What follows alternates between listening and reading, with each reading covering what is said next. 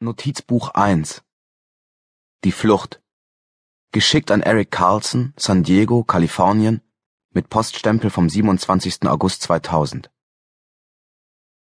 Als der KLM-Flieger endlich amerikanischen Boden berührte, brach unter den aufgeregten Bosniern in den hinteren Reihen spontan Applaus aus. Ich klatschte mit, trotz des flauen Gefühls im Magen, das mir der Käse und das Obst bescherten, die wir irgendwo über England bekommen hatten. Diese Leute, meine Leute, die Flüchtlinge, waren zunächst mal froh und seltsam perplex. Sie lächelten, zogen aber aufgrund des unverständlichen Gebrabbels aus den Lautsprechern besorgte Gesichter. Das Flugzeug kam am Flughafen JFK zum Stehen, doch die kleine Gurtschnalle neben der durchkreuzten Zigarette über unseren Köpfen leuchtete noch. Da saßen wir. Der Mann vor mir, ein junger Kerl mit Ehefrau und Tochter und einem Mund voll katastrophaler Zähne, schob seinen Kopf über die Lehne seines Sitzes und blickte mich durch seine Brillengläser an. Sind wir da oder wird nur aufgetankt? flüsterte er mir auf Bosnisch zu. Trotz seines Versuchs, diskret zu sein, hatten ihn alle gehört und sahen nun mich an, den einzigen Bosnier an Bord, der ein bisschen Englisch sprach. Wir sind da, murmelte ich und nickte. Zustimmendes Raunen verbreitete sich von Sitz zu Sitz. Der Mann drehte sich wieder um. Hab ich mir doch gedacht, hörte ich ihn zu seiner Frau sagen. Tu nicht so, als hättest du's gewusst, sagte sie. Ein Mähdrescher muss man vor dem Tanken ausmachen, sonst besteht Brandgefahr, erklärte er nachdrücklich. Dasselbe gilt für Flugzeuge. Eine Maschine ist eine Maschine. Ja, ja, du weißt wieder alles. Halt den Mund, Frau. Angefangen hat es mit Politikern, die im Fernsehen über Nationalitäten und die Verfassung stritten. Jeder behauptete, sein Volk sei bedroht. Ich dachte, wir sind alle Jugoslawen, sagte ich zu meiner Mutter, obwohl ich es mit 15 eigentlich schon besser wusste. Man hätte hinter dem Mond leben müssen, um nicht zu kapieren, dass die Kacke demnächst am Dampfen sein würde. Ich weiß nicht, warum ich das sagte.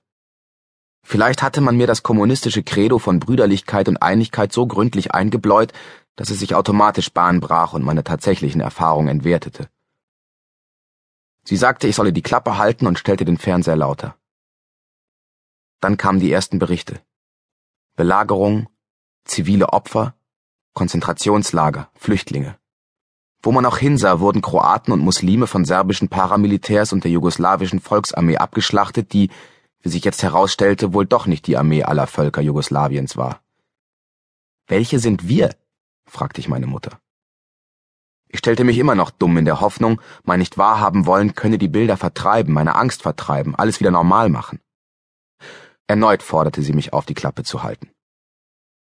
Welcher Nationalität man angehörte, war urplötzlich von allergrößter Bedeutung. Es gab Berichte über serbische Paramilitärs, die alle Männer aufhielten, die Bosnien verlassen wollten und ihnen befahlen, die Hosen runterzulassen, um zu beweisen, dass sie Serben waren. Wer beschnitten war, den kostete seinen Arsch.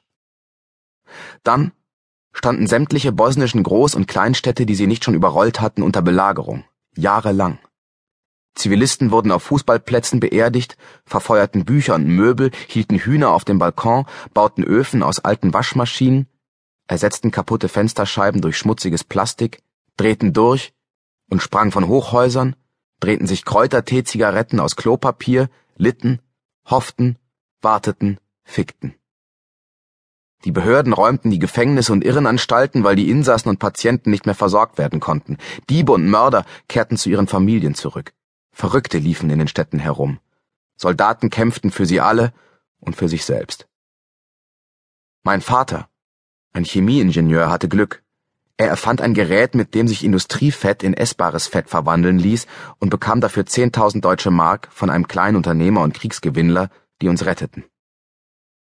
Meine Mutter aß gerade genug, um zu überleben, weil sie es nicht schaffte, mit dem Rauchen aufzuhören und deswegen ein schlechtes Gewissen hatte.